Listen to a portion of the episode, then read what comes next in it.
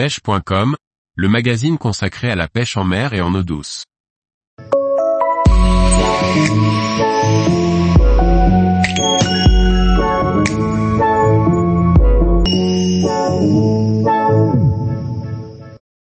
La pêche de la céréole au vif, une technique qui peut rapporter gros. Par Antonin Perrotte Duclos. La céréole est un des poissons de sport par excellence en Méditerranée et peut dépasser les 50 kg dans nos eaux. Ce poisson se rapproche des côtes en fin d'été et toute la saison automnale, ce qui nous permet de le cibler efficacement.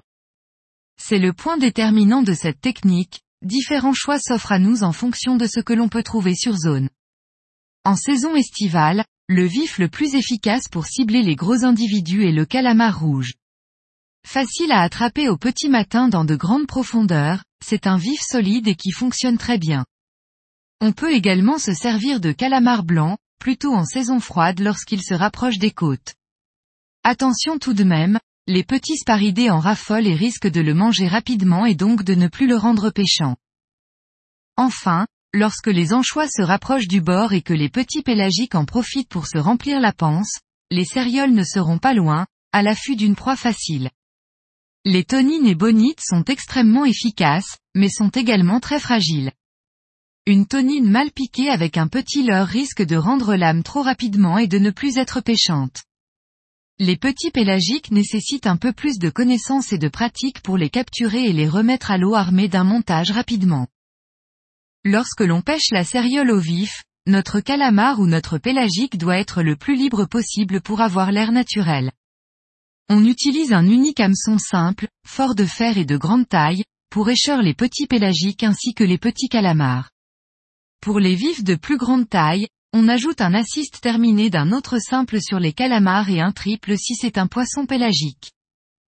Le montage doit être positionné dans le vif en moins de 30 secondes, 15 idéalement, pour ne pas l'abîmer ou le tuer.